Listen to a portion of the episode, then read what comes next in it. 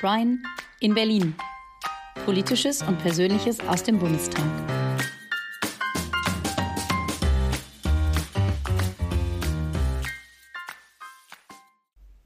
Heute geht es um die Themen Migration, Bildungsstand der Bundestagsabgeordneten und Entwicklungszusammenarbeit. Herzlich willkommen, lieber Manuel Gava. Ich freue mich hier zu sein. Hallihallo. Schön, dass du zum Gespräch dazu kommst heute und wir uns hier kennenlernen und äh, dich ein bisschen vorstellen können und deine Arbeit und auch die Zusammenarbeit mit Brian. Ähm, ich möchte mich gerne mit euch über ein paar deiner äh, wichtigsten Schwerpunkte in deiner Arbeit unterhalten und ähm, würde direkt mal einsteigen mit dem Thema Deutschland und Migration. Ähm, du hast selber einen Migrationshintergrund. Erklär uns mal, was das für einer ist und warum das so ein wichtiges Thema für dich ist. Geboren bin ich in Italien, in den Dolomiten, bin da auch die ersten Jahre meines Lebens aufgewachsen. Und dann ging es nach Deutschland. Es ging nach Deutschland, weil mein Vater beschlossen hat, in Deutschland ein Eiscafé zu betreiben. So bin ich dann hier gelandet. Der Klassiker. Auch, genau, der Klassiker. Bin dann auch hier geblieben. Man muss aber sagen, dass meine Familie äh, schon seit vielen Generationen immer mal wieder in Deutschland war. Ich bin sozusagen die vierte Generation, die jetzt in Deutschland ist, wobei die erste Generation, die hier so richtig aufwächst, äh, die anderen sind dann immer wieder nach Italien zurückgegangen. Und ich glaube, dass meine Biografie mittlerweile auf sehr, sehr viele in Deutschland zutrifft und auch zunehmend äh, zutreffen wird. Immer mehr Menschen haben einen Migrationshintergrund, zumindest eine Hälfte, die nicht aus Deutschland kommt. Von daher ist das ein gesellschaftlich total relevantes Thema. Mm, auf jeden Fall.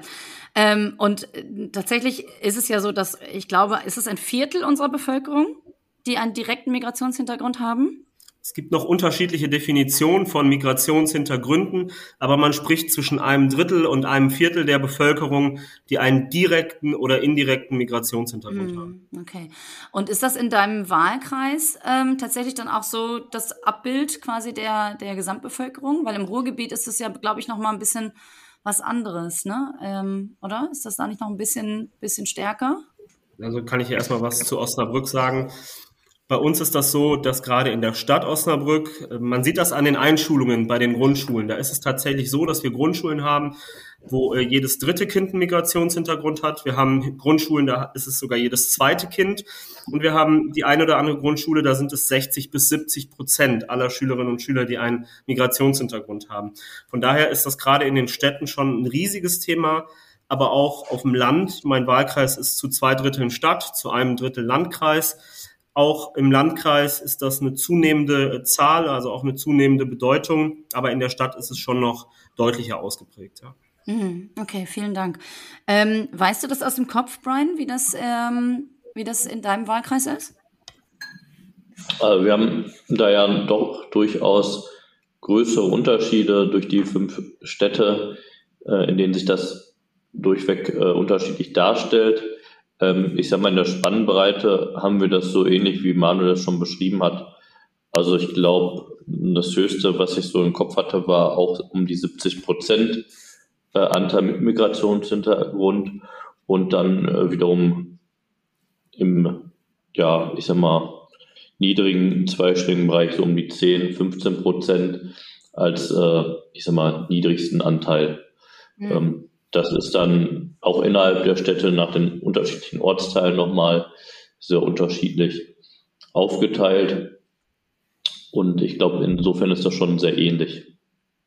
Hm, okay, da habt ihr jetzt auch gerade schon äh, ein total gutes Stichwort geliefert für unser nächstes Thema, nämlich das Thema Schule beziehungsweise Bildungsstand. Ähm, ich würde gerne mit euch beiden ähm, darüber sprechen, wie das sich darstellt im Bundestag. Also dass ähm, ich glaube, es sind 82 Prozent der Bundestagsabgeordneten haben einen akademischen Abschluss, einen Universitätsabschluss. Das heißt, ähm, das ist eine viel höhere Zahl als die durchschnittliche Bevölkerung. Ähm, also ich glaube, nur 18 Prozent der Deutschen haben einen, einen Universitätsabschluss. Ähm, und was, was sagt ihr dazu? Also wie, wie seht ihr das? Ja, also ich sehe das so, dass ähm, ich glaube, wir schaffen es niemals im Bundestag, die Gesellschaft eins zu eins abzubilden. Das funktioniert nicht. Aber es ist schon tatsächlich gerade in dieser Frage so, dass der Unterschied zwischen beiden sehr, sehr groß ist. Du hast es gesagt, es ist im Grunde genommen genau spiegelverkehrt. Gesellschaft, Bundestag.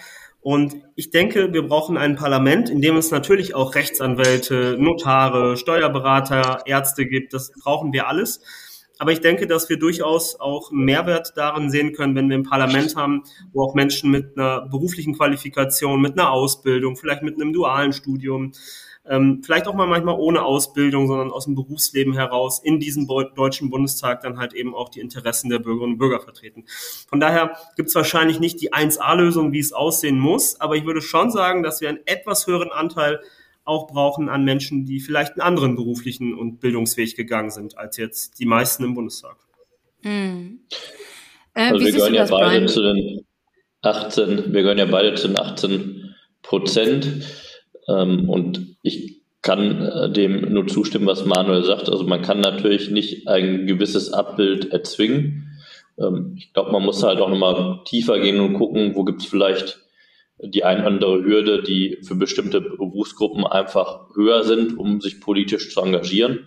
Ich glaube, auch da, wenn wir schauen, wie wir Demokratie fördern wollen, lohnt es sich hinzuschauen. Und da kann man sicherlich aus seinen eigenen ähm, Berufsalltag und seinen Erfahrungen sicherlich das eine oder andere zu beitragen. Ich finde aber, was schon nochmal auch wichtig ist in dem Kontext ist, wir sind ja nicht nur jünger geworden seit der Bundestagswahl 2021, wo unsere SPD-Fraktion ja auch einen großen Anteil daran hat, dass der Deutsche Bundestag jünger geworden ist, sondern wir sind ja auch im, dem Teil der Berufsbilder deutlich äh, differenzierter geworden und haben auch ähm, durchaus mehr Ausbildungsberufe repräsentiert im Bundestag, als das auch in vergangenen Perioden schon der Fall war. Das heißt, also da gibt es ja Bewegungen in die richtige Richtung und vielleicht kann man das nochmal unterstützen. Ich weiß nicht mal nur, wie es dir geht. Bei den Gesprächen mit Schulklassen, finde ich, hat man das sehr oft, wenn dann gefragt wird, was hast du eigentlich studiert, damit du das hier machen kannst. Und ich immer dann sagen ähm, kann, muss, wie auch immer, ähm, ich habe überhaupt nicht studiert und das muss man auch nicht, sondern es gibt äh, da nicht diese eine Voraussetzung, die man erfüllen muss, um eben Bundestagsabgeordneter zu werden. Ähm, also das begegnet mir jedenfalls sehr häufig, ähm, dass da eben so ein Bild auch schon in den Köpfen der Schülerinnen und Schüler ist, dass man studiert haben muss, um so eine Aufgabe übernehmen zu dürfen. Ja, total. Ich hatte letztens eine Austauschgruppe aus den USA bei uns im Bundestag zusammen mit einer deutschen Schule. Und als ich dann angefangen habe zu erzählen, ähm, wie meine Vita war, konnten die das gar nicht glauben. Denn äh, Congresswomen and Congressmans in den USA sehen deutlich anders aus als das, was wir hier in Deutschland haben. Allein schon die Tatsache, dass ich nicht Hunderttausende von Dollar zur Verfügung hatte, um diesen Wahlkampf zu bestreiten, mhm. zeigt schon mal, äh, dass es hier echt gut ist, dass es in Deutschland auch Zugänge gibt in den Bundestag, die etwas einfacher sind. Sie sind trotzdem noch hoch, das muss man sagen, aber sie sind einfacher als in vielen anderen Ländern. Und ich glaube, dass wir daran arbeiten müssen, dass es eben, dass diese Zugänge halt eben auch einfacher werden und dass vor allen Dingen auch sie, die Parteien sich darauf einstellen, dass es auch wichtig ist, Menschen nach vorne zu stellen, die vielleicht einen anderen Weg hatten als äh, viele andere, die jetzt im Bundestag sind. Trotzdem mhm. glaube ich, und das ist auch noch wichtig zu sagen, auch Menschen, die einen akademischen Abschluss haben, die Rechtsanwälte sind, können natürlich genauso gut Menschen vertreten, die keinen ähm, äh, Studienabschluss haben. Das, das geht schon. Also Repräsentanz funktioniert ja nicht nur immer in, in eins zu eins Verfahren sozusagen. Aber ich glaube, wie gesagt, im Gänze ist es gut, wenn Debatten so geführt werden, dass möglichst ein breiter Anteil an Gesellschaft auch dran teilnimmt. Und das ist in diesem Bundestag jetzt besser geworden als in der Vergangenheit. Mhm. Ähm, auf jeden Fall. Und ähm, glaubt ihr denn auch, dass, ich meine, unsere Gesellschaft hat sich ja ähm, sehr stark auch ähm, schulisch anders orientiert. Also es ist ja jetzt immer der dieser Gedanke, äh, möglichst viele Kinder aus einer Grundschulklasse aufs Gymnasium zu schicken, ähm, egal ob das jetzt wirklich der richtige Weg ist. Und äh, in Nordrhein-Westfalen ist das natürlich immer wieder eine Debatte, was passiert mit der Hauptschule? Ähm, ist das noch eine Schulform, die in der Gesellschaft ähm, tatsächlich akzeptiert ist und ein starkes äh, Standing hat oder ähm, wird die in den nächsten Jahren irgendwann äh, abgeschafft sein? Ähm, das ist ja natürlich eine Orientierung in diese Universitätsrichtung. Und wir wissen aber auch, dass natürlich super viele Menschen im ersten Semester direkt wieder aussteigen, weil das weil die da gar nicht, gar nicht richtig ankommen in der Uni. Ähm, glaubt ihr, dass man da schon viel früher ansetzen müsste eigentlich, den Menschen Ausbildungsberufe und, ähm, und andere Wege ins Berufsleben schmackhafter zu machen oder wieder, ähm, ähm, wie nenne ich es denn richtig, ähm, ansehenswerter zu machen? Das ist vielleicht nicht ganz das richtige Wort, aber ihr wisst, was ich meine. Total. Das diskutieren wir tatsächlich, jetzt haben wir nämlich auch eine gute Überleitung zum Thema Fachkräfte. Das diskutieren wir hoch und runter bei uns im Ausschuss für Arbeit und Soziales. Und es gibt sicher viele politische Mittel, die wir anwenden können, um die Ausbildung attraktiver zu machen. Stichwort Ausbildungsgarantie, höhere Vergütungen, bessere Standards, Schülerticket und, und, und oder vielleicht auch die Möglichkeit, WGs zu bauen, dass Schülerinnen und Schüler, die eine, Ausbild äh, die eine Ausbildung, also Auszubildende, die dann auch die Möglichkeit haben, von zu Hause auszuziehen. Das ist für viele auch ein wichtiger Punkt. Also es gibt schon viele Möglichkeiten, das politisch attraktiver auch zu gestalten. Aber wir werden das nicht mit einem Klick in Berlin grundsätzlich attraktiver gestalten können. Das ist ja durchaus auch eine gesellschaftliche Einstellung, die im Moment so danach aussieht, dass es doch eher sinnvoll ist, ein Abitur zu machen und ein Studium. Und das Thema Ausbildung ist bei vielen eher so ein bisschen hinten an. Das zeigt schon sich darin, dass die Bundesagenturen für Arbeit seit langem auch gar nicht mehr in Gymnasien reingehen, weil sie sagen, das bringt nichts. Die wollen sowieso keine Ausbildung machen. Und das umzukehren, das ist, glaube ich, schon eine große gesellschaftliche Aufgabe, der wir uns aber brutal stellen müssen. Denn wenn wir mal anschauen, wo überall Arbeits- und Fachkräfte fehlen, dann ähm, werden wir da nicht drum kommen, tatsächlich auch uns in diese Richtung bewegen zu müssen. Denn Migration ist das eine, Fachkräfteeinwanderung, aber wir müssen es natürlich auch schaffen, hier im Land Potenziale auszuschöpfen, die wir vielleicht im Moment noch nicht in Gänze ausschöpfen, auch in dem Bereich. Mhm. Also ich glaube, äh, um da anzuknüpfen, dass natürlich wir auch selbstkritisch äh, Politik in Gänze nochmal hinterfragen müssen, auch was diesen Imagewandel bedeutet. Ähm, es gab sicherlich ja auch eine, eine andere Zeit, wo durchaus auch das, das Verhältnis, und du hast das ja eingangs auch beschrieben, Mareike, mit den Zahlen, wie sich das äh, im Moment ja auch immer noch im Bundes Durchschnitt äh, zusammensetzt, die Zahl äh, derer, die eben äh, eine akademische Ausbildung gemacht hab, haben und die eben die berufliche Ausbildung gewählt haben. Ich glaube, einerseits muss man auch sagen, dass wir mehr Flexibilität brauchen, dass wir vielleicht weniger formal immer auf äh, Abschlüsse schauen sollten, sondern auch, was bringen die Leute für Know-how mit, was äh, können sie, was sind Stärken, was sind vielleicht aber auch Schwächen. Und dafür gibt es halt auch unterschiedliche äh, Möglichkeiten ins Berufsleben zu starten. Und ich finde äh, es ist total wichtig, dass man da auch aus äh, der Vergangenheit lernt ähm, und auch als Politik versucht nicht irgendwelche Bilder zu beschreiben, die in der Wertigkeit äh, den ja, den Weg über den Hörsaal als den Königsweg beschreiben, um beruflich erfolgreich zu sein. Ich meine, das kennen wir ja hier aus dem Wahlkreis auch und das ist überall zu finden, dass natürlich auch verschiedene äh, Handwerksmeister auch sehr gut beschreiben können, dass man mit dem, was sie gelernt haben und wie sie sich weiter qualifiziert haben, bis hin zum Meister eben auch ähm, berufliche Perspektiven bieten.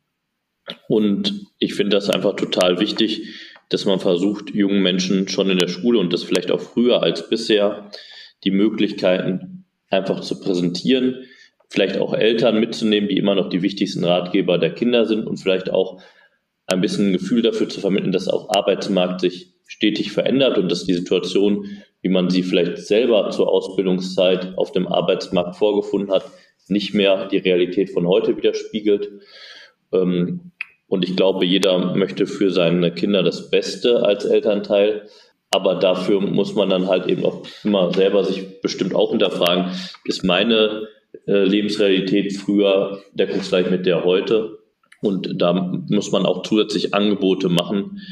Ähm, und da sehe ich auch schon, dass ähm, habe ich im Austausch mit unserem Geschäftsführer der äh, Agentur für Arbeit eben auch schon äh, letztens beim Termin erörtert, dass da ja auch viel angeboten wird und äh, dass da auch viele Rahmenbedingungen, die Politik jetzt setzt, äh, gerne auch aufgegriffen werden, weil das halt insgesamt mit dem Thema Fachkräftemangel verbunden ähm, und sowieso vor enormen Herausforderungen stellt. Und dann sollten wir nicht unsere Potenziale leichtfertig vergeben, dadurch, dass wir eben ja, schräge Bilder über bestimmte Ausbildungsberufe zeichnen. Das ist mir halt nochmal ganz wichtig. Da kann jeder auch in seiner Parlamentsrede immer einen Beitrag zuleisten, weil auch da, wenn ich so daran denke, Manuel, an der letzte Rede in der Debatte, wo es um die ähm, Saisonarbeitskräfte ging, wo ja auch die Kollegin der Union dann wirklich ein sehr schräges Bild gezeichnet hat im Hinblick darauf, dass sie gesagt hat, wir haben einfach zu hohe Arbeitsstandards. Da, da muss man dann schon dreimal überlegen, ob man das richtig gehört hat. Äh, das sind natürlich auch Sachen, die machen mich dann sprachlos. Mm, ja. Absolut. Ich war, ich war ein bisschen traurig, dass äh, sie, dass ich vor ihr gesprochen habe, weil ich da ganz gerne nochmal äh, drauf eingegangen wäre, aber hatte da nicht mehr die Chance zu, vielleicht demnächst, wenn sowas kommt, mache ich mal eine Frage oder eine Kurzintervention, ja. weil ich da tatsächlich auch gerne noch ein bisschen tiefer drauf eingestiegen bin. Ja, und da war einfach nicht die Zeit. Also normalerweise könnt ihr das doch machen und sagen, ich möchte noch mal kurz eingreifen, oder? Genau, das kann man schon eigentlich immer machen. Ähm, in dem Moment habe ich es nicht gemacht. Ähm, Im Nachhinein habe ich es ein bisschen bereut und äh, in der nächsten Situation werde ich das doch wieder in Angriff nehmen, mhm. Weil ähm, das tatsächlich ein Bild war, das dort gezeichnet wurde, was echt schräg ist. Also die mhm. Leute aus Bulgarien und Rumänien sollen mal dankbar sein, dass sie hier arbeiten dürfen und äh, sollen sich auch mal nicht so haben. Das war im mhm. Grunde genommen der Tenor und das ist ein ganz, ganz schräges Bild, was da gezeigt mhm. wird. Ja, das ist verrückt. Das, ähm, also äh, das war ja die, du spielst auf die Rede an, die du zum Thema SaisonarbeiterInnen äh, am 30. März gehalten hast, glaube ich, ne? Ganz genau. Ja. Ähm, willst du das nochmal ganz kurz umreißen, was du da gesagt hast? Ähm, weil das, äh, das ist natürlich total ein ganz krasses Thema jetzt mit Beginn der Spargelsaison. Ähm, mir hat letztens jemand erzählt, äh, sie hätte zum ersten Mal jetzt äh, Spargel für 19 Euro das Kilo gesehen. So, hm, das ist natürlich, das ist natürlich krass, was da jetzt gerade passiert. Aber ähm, fass uns doch einmal ganz kurz zusammen, was du da gesagt hast. Ja, das passt ganz gut. Ich war nämlich äh, vor einigen Tagen in Bulgarien und da haben wir uns nämlich genau mit diesem Thema beschäftigt. Und ich nehme auch kurz das Beispiel Bulgarien. Wir haben 400 bis 500.000 Menschen aus Bulgarien, die in Deutschland arbeiten, viele davon auf Baustellen und auf Feldern. Die bekommen alle Mindestlohn. Und dieser Mindestlohn, den haben wir Gott sei Dank auf 12 Euro hochgesetzt. Das ist ein guter Schritt in die richtige Richtung. Aber wenn wir uns ganz ehrlich machen, auch 12 Euro sind noch nicht so viel. Und ähm, die arbeiten tatsächlich, kommen hierher, die werden untergebracht, manchmal besser, manchmal schlechter in unterschiedlichen Unterkünften und arbeiten dann 12, 14 Stunden am Tag. Und zwar auf wirklich, das ist eine sehr körperliche, sehr harte Arbeit auf den Spargel- und Erdbeerfeldern, damit wir das alles genießen können. Und ja, der Spargelpreis ist, wird auch dieses Jahr sehr hoch sein. Und das ist auch von dem ein oder anderen Bauern, ich sage nicht von allen, die Argumentation, weswegen sie sagen, dass 12 Euro eigentlich zu viel ist und dass die Sozialabgaben zu viel sind und dass man das alles entlassen müsste. Da muss ich aber ganz klar sagen, wir können nicht von Menschen verlangen, die nach Deutschland kommen, die uns ihre Arbeitskraft geben, die wir brauchen, denn es gibt in Deutschland fast niemanden, der Spargel stechen oder Erdbeeren pflücken mhm. möchte. Ja. Wir können ich habe es mal einmal gemacht für eine Reportage ja. und war auch nur einen halben Tag mit auf dem Feld. Es war unfassbar, was das für eine krasse körperliche Arbeit ist. Ich war fertig mit Schönschreiben. Ich konnte an dem Tag den Text nicht mehr tippen, weil meine Arme, also es war Wahnsinn. Also von daher, äh, aber das ist ja genau das, was du sagst, ne? Das, das will kaum einer machen. Das ist wirklich ein brutal harter Job und ähm, Dementsprechend müssen wir diese Menschen auch vernünftig und gut behandeln. Und wir können da auch keine Abstriche machen. Und wenn der Spargel dann so hoch ist, dann muss man sich überlegen, was, was da andere Lösungen sein könnten. Aber eine Lösung kann nicht sein, dass wir Arbeitskräfte schlechter bezahlen oder schlechter darstellen ähm, als Menschen, die, die hier sowieso schon sind und hier arbeiten. Das funktioniert nicht und dafür haben wir uns auch eingesetzt. Wir haben uns auch noch für ein paar Verbesserungen eingesetzt. Es würde jetzt sehr on Detail gehen. Aber der Tenor muss sein, ähm, wer hart arbeitet, hat auch einen Anspruch auf vernünftige Löhne und gute Arbeitsbedingungen und das muss unser Ziel sein. Ja, diese Argumentation von den Landwirten zu sagen, dann setzen wir die Preise so krass hoch, führt ja nur dazu, dass dann die Kunden, Kundinnen sagen, dann kaufen wir keinen Spargel mehr und dann bricht ja dieses ganze System komplett zusammen. Das kann ja auch nicht die, die Lösung sein, oder? Ich meine, wir können politisch keine Preise festschreiben. Nicht von Spargel, nicht von Erdbeeren oder von anderen Dingen. Ich glaube, dass Spargel halt eben schon was sehr Besonderes ist und dass Menschen das auch sehr besonders essen, zu besonderen Anlässen oder halt in einer besonderen Zeit. Ähm, trotzdem möchte ich natürlich auch, dass möglichst viele Menschen, die gerne Spargel essen, auch Spargel essen können. Aber ich bleibe dabei, es kann am Ende nicht bei den Menschen sozusagen an den Menschen hängen, die den pflücken. Da müssen wir uns vielleicht andere Dinge überlegen oder die Bauern müssen sich auch das ein oder andere überlegen. Ich will nicht sagen, dass Spargel ein Genussmittel ist. Das geht vielleicht zu weit. Das ist natürlich ein Lebensmittel, ja. Aber ähm, wenn das der Preis ist, den die Bauern auf den Markt bringen müssen, damit sie gut wirtschaften und ihre Mitarbeiter gut bezahlen müssen, dann müssen wir diesen Preis auch irgendwo so hinnehmen wahrscheinlich. Das ist, denke ich, meine Antwort darauf, ja. Mhm. Dankeschön. Brian, wie siehst du das? Ich kann da nur zustimmen. Ähm, und ich glaube, ähm, was halt nochmal wichtig ist und was mir auch so von der Debatte hängen geblieben ist und weshalb mich eben auch der Satz der äh, Bundestagskollegin von der Union so ja, verstört hat, einfach ist, dass doch eher unsere Aufgabe sein muss, vor allem als demokratische Kräfte im Parlament, diese Zusammenhänge auch zu erklären und ehrlich zu benennen. Ähm, es bringt doch nichts, irgendwelche Bilder zu zeichnen, die unerfüllbar sind. Ich meine, ganz rechts habe ich äh, die Truppe im Parlament da aufgegeben in der Hinsicht. Aber wir müssen doch diese Zusammenhänge deutlich machen. Wir müssen auch sagen, ähm, wie es halt eben auch funktionieren kann und wo halt auch natürliche Grenzen sind. Und das betrifft jetzt nicht nur dieses Thema, aber es, ich finde, so alles, was sich um Arbeit dreht, ist zu Recht ein Thema, was wir sehr sensibel wahrnehmen, mit einem starken Gerechtigkeitsempfinden, weil natürlich auch Tätigkeiten manchmal auch schwer miteinander vergleichbar sind, auch die Verantwortungen, die dahinter hängen. Ähm, und dass natürlich unser Ansinn sein muss, dass es äh, einen ordentlichen Umgang gibt, also ordentliche Arbeitsbedingungen, Verhältnisse und eben auch dann äh, bei der Bezahlung das nicht aufhören darf. Und dass das natürlich Einfluss hat darauf, was ein Produkt am Ende kostet. Das, äh, das bestreitet ja von uns niemand. Mhm. Und ich meine, wie verrückt ist das? Wir sagen alle, wir brauchen hier Fachkräfte und Arbeitskräfte, hatten wir ja heute auch schon als Thema. Und dann kommen aber äh, die, die größte demokratische Oppositionspartei im Deutschen Bundestag und sagt, Mensch, aber eigentlich geht's denen hier schon gut genug und vielleicht müssten wir drüber nachdenken, wie wir lieber die Wirtschaft oder unsere Bauern entlasten müssen. Also wer glaubt denn wirklich, dass dann noch Menschen zu uns kommen, wenn wir das mhm. tun? Die kommen natürlich auch gerne nach Deutschland und arbeiten hier, weil sie wissen, dass wir Mindestlöhne haben, dass wir Krankenversicherungsschutz haben, mhm. dass wir viele andere soziale Standards haben, die auch hart erkämpft wurden.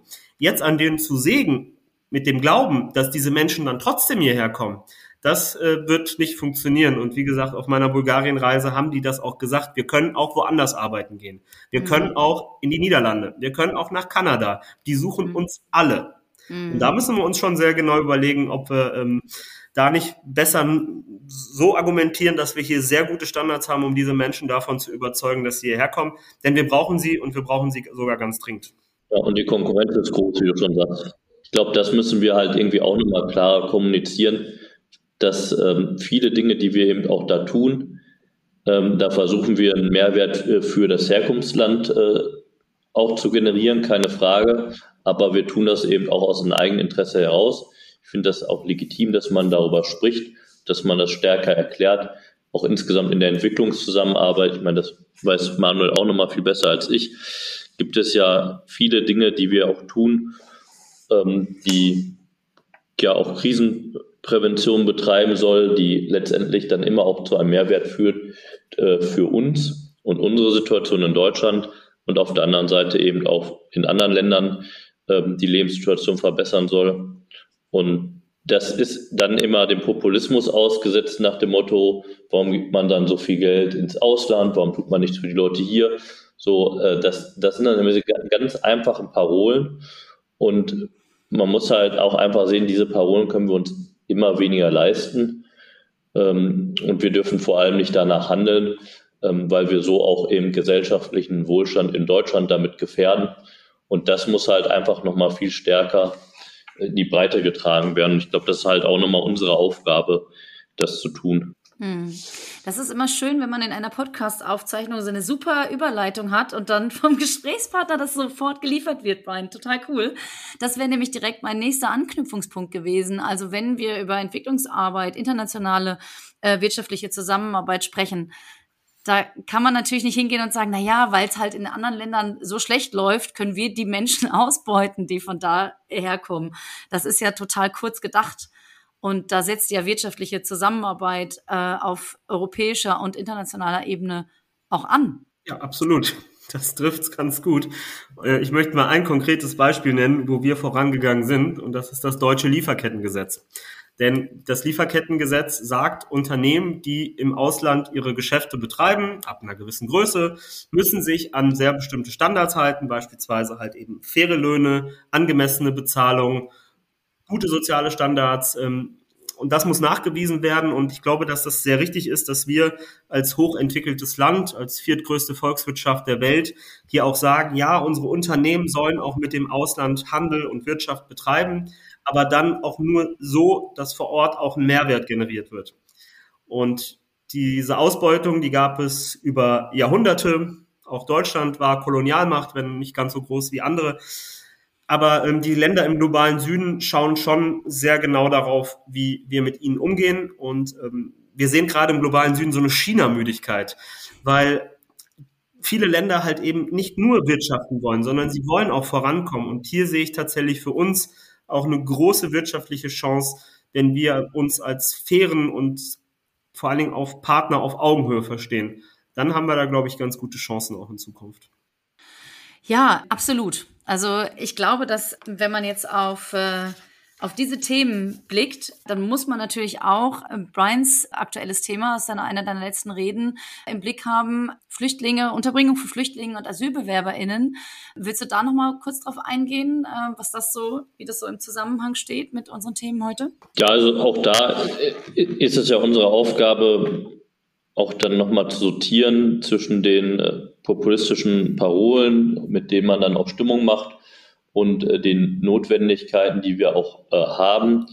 Äh, natürlich ist insgesamt ähm, bezahlbarer Wohnraum ein riesengroßes und wichtiges und vor allem soziales Thema, um das wir uns ja auch kümmern, wo es aber natürlich keine schnellen Antworten gibt, weil natürlich Wohnungsbau dann auch Zeit bedeutet ähm, und das natürlich auch uns vor Herausforderungen stellt, wo wir dann zeitweise eine Gruppe von Geflüchteten unterbringen müssen, die äh, hier hinkommen, gar nicht mit dem Ziel, dauerhaft in Deutschland zu bleiben, sondern die aus einem ganz konkreten Grund eben ihre Heimat verlassen und einen beschwerlichen Weg auf sich zu, äh, nehmen, damit sie eben äh, in Sicherheit sind. Und ähm, ich glaube, da kann man immer nur auch nochmal einen Dank an die Kommunen aussprechen, an die Städte, an die Gemeinden vor Ort, die auch da große Leistungen vollbringen. Und da versuchen wir sie natürlich auch ähm, als Bund zu unterstützen. Das eine sind finanzielle Dinge, die wir auf den Weg gebracht haben, die dann über die Länder an die Kommunen fließen müssen. Das andere sind auch Vereinfachungen im äh, Baugesetz, äh, wo wir eben versuchen, für Unterkünfte, die eben nicht dafür gedacht sind, dass man da dauerhaft wohnt, sondern eine gewisse Zeit lang ordentlich und sicher unterkommen kann, dass man das eben schneller auf den Weg bringen kann, gerade in so einer Akutphase wie jetzt. Ich glaube, das ist halt auch äh, wichtig. Ähm, aber man muss halt genau auch ähm, im Blick behalten, bei all diesen ganzen äh, Parolen, die jetzt wieder rumgehen, äh, dass auch eine große Anzahl an Menschen wieder Deutschland auch verlässt. Also es gibt ja ein Saldo und man guckt aber in der Debatte immer auf die Zahl, die im letzten Jahr zu uns gekommen sind und eben nicht, dass ähm, auch in einer größeren Zahl wieder Menschen in ihre Heimat zurückkehren oder eben in andere Länder äh, gehen, dass wir auf europäischer Ebene noch viel stärker daran arbeiten müssen, wie wir eigentlich ähm, auch bei der Unterbringung uns gegenseitig unterstützen und wie wir vielleicht ähm, geografische Lagen dann auch äh, einfach mal in den Blick nehmen, dass zum Beispiel vielleicht ähm, gerade in der aktuellen Situation Menschen, die aus der Ukraine fliehen, vielleicht den Weg bis nach Deutschland nehmen, aber seltener den Weg bis nach Spanien runternehmen, ist auch irgendwo nachvollziehbar. Da müssen wir halt eben auch gucken, wie wir das als, als Europäische Union gemeinsam ähm, angehen. Und da gibt es natürlich dann auch Erwartungshaltungen, dass wir als unserer Bundesregierung da tätig werden. Das kann natürlich die einzelne Kommune äh, nicht tun, das ist vollkommen klar. Ähm, aber wir tun da eine ganze Menge und äh, wir tun uns äh, auch keinen Gefallen, wenn wir die Debatte ähm, der Fachkräfteeinwanderung vermischen mit der um Geflüchtete. Und auch das wird ja immer sehr geschickt getan, auch von der Union getan. Wenn man sich den Flüchtlingsgipfel der Unionsfraktion anschaut, den sie letzte Woche organisiert haben, kam da im Prinzip nichts Neues bei raus, was irgendwie nicht auch schon politisch diskutiert wurde, manches sogar schon zu Zeiten der Großen Koalition diskutiert wurde und in Angriff genommen wurde. Ähm, da sollte man auch vorsichtig sein, irgendwelche schnellen Lösungen zu versprechen. Äh, darum ging es letztendlich auch nochmal äh, bei, bei der Rede, dass man da versucht, ähm, ja, ein reelles Erwartungsmanagement auch zu betreiben. Hm. Jetzt äh, haben wir viel über eure Schwerpunkte und über eure aktuellen Themen gesprochen. Ähm, aber ich würde total gerne noch wissen, wie eng arbeitet ihr im Alltag zusammen und äh, auf welchen Ebenen? Also was begegnet ihr euch täglich? Arbeitet ihr Hand in Hand in bestimmten Themenbereichen? Also jetzt habt ihr ja ganz unterschiedliche Ausschüsse, in denen ihr unterwegs seid, aber wie gut kennt ihr euch und wie eng arbeitet ihr zusammen? Tja, Brian, wer antwortet darauf? Im Wechsel bitte. Ja, also, also es gab mal einen, äh, einen, Minister, der gesagt hat, Teile dieser Antwort könnten sie verunsichern, ne? aber ähm, das trifft ja in diesem Fall nicht zu. Also ich glaube, die, die Zusammenarbeit ist schon eng und äh, nahezu täglich sieht man sich dann schon in den Sitzungswochen in Berlin. Ne? Ja, das äh, kann man sagen. Also ich glaube, da ist auch eine Grundsympathie, die natürlich äh, hilfreich ist, auch um sich auszutauschen und sich äh, zu treffen. Ja, wir sind in unterschiedlichen Ausschüssen, aber Brian hat ja unter anderem das Thema äh, Wohngeld stark vorangebracht und das hat ihn stark beschäftigt. Und das ist ja ein Thema, was alle Kolleginnen und Kollegen beschäftigt, weil das in ihren Kommunen natürlich ein Riesenthema war und ist. Und da ist Brian dann für sowas dann halt eben der Ansprechpartner, wo ganz viele aus der Fraktion hingehen und sagen, Mensch, Brian, jetzt erklär mir mal, was ich meinem Bürgermeister eigentlich sagen soll, wenn er mich auf das Thema Wohngeld anspricht. Und so hat, glaube ich, jeder von uns so seine Punkte, ähm, die einfach sehr hilfreich sind, dann auch im Gespräch mit den Kolleginnen und Kollegen, wo man dann auch so auf kurzem Dienstweg mal so ein paar Tipps oder auch mal so ein paar äh, ja, Informationen geben kann, die einem da durchaus in der Arbeit äh, gut helfen können. Und ich meine, das Thema Arbeit, äh, Soziales und Wohnen ist jetzt auch nicht ganz weit weg voneinander. Da gibt es viele Punkte, die einfach auch ja, ineinander gehen. Genau, und man kann sich einfach dann besser austauschen äh, zwischendurch. Vor allem, wenn man im gleichen Ausschuss sitzt, dann hat man alles gemeinsam ja miterlebt. Kann man zwar auch ein paar Dinge besprechen, aber so ist es natürlich ganz gut, dass man sich nochmal, äh, auch inhaltlich nochmal, was gerade so in den jeweiligen Ausschüssen diskutiert wird, äh, auch stark machen kann, dass man sprachfähiger ist im jeweiligen Wahlkreis. Da kann ich dann unheimlich viel mitnehmen. Es ist auch übrigens sehr hilfreich, dass die Deutsche Bahn eine Direktverbindung eingerichtet hat für den Kreis Recklinghausen, äh, wo die Verbindung über Osnabrück führt, sodass ich mal die ein oder andere Rückfahrt auch mit äh, Manuel gemeinsam machen konnte. Und in diesem Jahr haben wir eine echt gute Quote, obwohl nicht immer geplant, sondern auch manchmal zufällig äh, wir uns dann äh, begegnen. Ich finde es übrigens interessant, Manuel ist so bekannt in seinem Wahlkreis und es fahren so viele wohl mit diesem Zug, dass fast bei jeder äh, Bahnfahrt, die wir zusammen gemacht haben, irgendjemand äh, Manuel angesprochen hat aus seinem Wahlkreis und dachte, ach, Herr Gaber, äh, schön Sie zu sehen hier im Zug. Ich weiß nicht, ob er das äh, bewusst konstruiert hat oder so, aber auf jeden Fall ähm, ist, ist das ja auch immer sehr interessant. Äh, ich habe ja immer schon mal den Tipp gegeben, wer ähm, mit MDBs sprechen möchte und äh, nicht weiß, wo er sie gerade greifen kann. Oft in Berlin zwischen den Sitzungsgebäuden oder im ICE sind sie oft zu finden. und, und, das macht ja Sehr auch gut. viel Spaß. Und leidenschaftlich über das Wahlrecht haben wir da auch schon diskutiert. Also gibt immer wieder Themen, über die man da sprechen kann. Sehr cool. Ich sehe schon so, so neue Waggons, äh, nicht mehr Ruheabteile, sondern irgendwann gibt so so Bundestagsabteile, wo man dann immer so, hey, sprich mit deinem Bundestagsabgeordneten. Und dann kann man sich direkt dazusetzen. Sehr cool.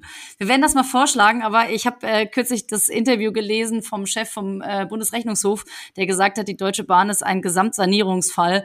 Also ähm, wäre das möglicherweise eine der Ideen äh, für die Deutsche Bahn, dann noch ein bisschen, bisschen dran zu feilen. Die freuen sich bestimmt. genau, super Vorschlag. Genau.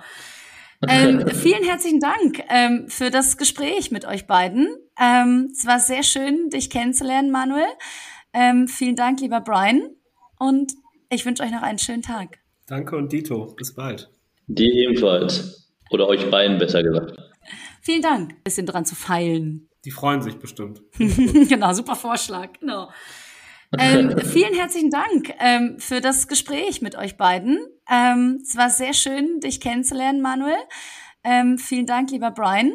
Und ich wünsche euch noch einen schönen Tag. Danke und Dito. Bis bald. Dir ebenfalls. Oder euch beiden besser gesagt. Vielen Dank. Vielen Dank fürs Zuhören. Bis zum nächsten Mal. Das war eine Folge des Podcasts Brian in Berlin.